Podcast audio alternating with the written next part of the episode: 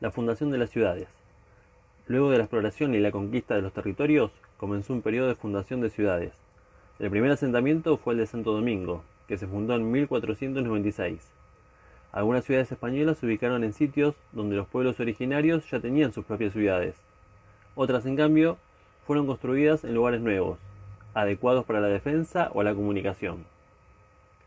La fundación es en el Río de la Plata.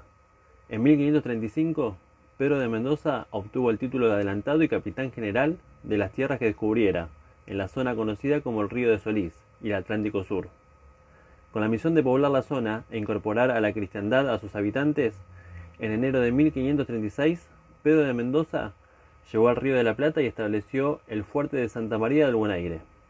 Los problemas para los conquistadores surgieron desde el principio. Se agotaron las provisiones y tuvieron grandes dificultades para alimentarse. En un primer momento, las relaciones con los querandíes, nativos del lugar, fueron amistosas. Pero pronto comenzaron los conflictos. Muchos españoles murieron en los combates y otros fallecieron en consecuencia del hambre. Mendoza emprendió el regreso a España, pero murió en el viaje luego de una larga enfermedad.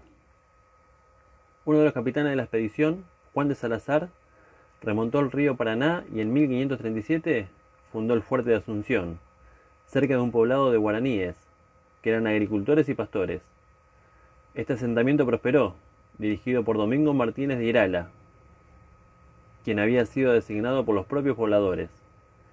Como los indígenas de la zona eran amistosos, la convivencia fue buena y la población aumentó considerablemente debido al mestizaje.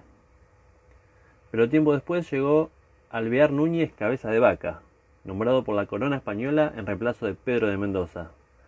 El nuevo adelantado intentó hacer valer su autoridad y se enfrentó con Irala y los colonos españoles, quienes lo apresaron y lo enviaron a España, acusándolo de abuso de poder. Asunción se convirtió en el centro de la conquista y colonización en esa región. Desde allí, algunas expediciones partieron hacia el norte, buscando la famosa Sierra de la Plata. Los españoles habían escuchado a los indígenas de la costa de Brasil contar la existencia de una tierra riquísima, donde había una gran montaña de plata y ríos de oro.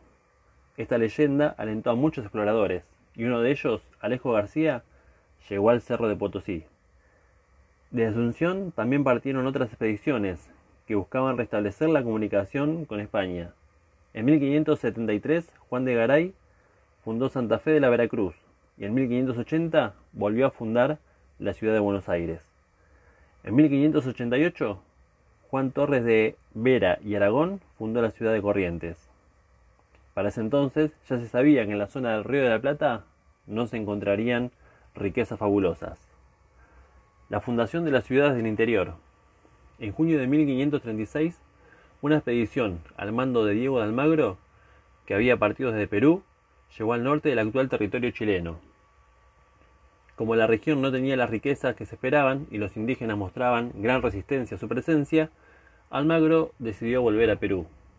Cuatro años después, nuevos expedicionarios, al mando de Pedro de Valdivia, volvieron a incursionar en la zona con el propósito de instalarse. En 1541 se fundó la ciudad de Santiago de Chile. También desde Perú se enviaron dos expediciones que iniciaron el reconocimiento del norte del actual territorio argentino, pero no llegaron a fundar ningún poblado. Recién en 1549 se fundó la ciudad del Barco, que fue trasladada tres veces hasta que en 1553 se erigió en lo que hoy es Santiago del Estero. Esta fundación tenía el propósito de proteger el camino a Chile, facilitar el descubrimiento de la región del, Río de la Plata y evangelizar a la población indígena. Los habitantes tuvieron que afrontar dos problemas. Un conflicto con el gobernador de Chile, quien aspiraba a gobernar toda la región, y la resistencia de los diaguitas, pueblo originario de la zona. Desde Santiago del Estero salieron quienes fundaron, en la misma región, las ciudades de Londres, Córdoba de Calchaquí y Cañete, entre 1558 y 1560. Estos poblados eran muy precarios y no pudieron hacer frente a la fuerte resistencia que pusieron los calchaquíes. Las ciudades fueron abandonadas y los indígenas las destruyeron. Desde Chile se enviaron expediciones para fundar las ciudades de Mendoza y San Juan. La población indígena de la región, los huerpes, Eran pacíficos y fueron sometidos rápidamente. Muchos de ellos fueron enviados al otro lado de la cordillera, para trabajar en las tierras de los conquistadores radicados en Chile. Estos traslados forzosos y las fuertes exigencias laborales hicieron que la población disminuyera. En 1565 se fundó la ciudad de Tucumán y se creó la gobernación con ese mismo nombre, dependiente del Perú. También se estableció que las ciudades de Mendoza y de San Juan pertenecieran a Chile. De Tucumán partió Jerónimo Luis de Cabrera, quien en 1573 fundó la ciudad de Córdoba, en una región habitada por indígenas comechingones, y desde ahí también se fundaron las ciudades de Salta en 1582 y la de Jujuy en 1593, con el objetivo de asegurar la ruta con el Alto Perú.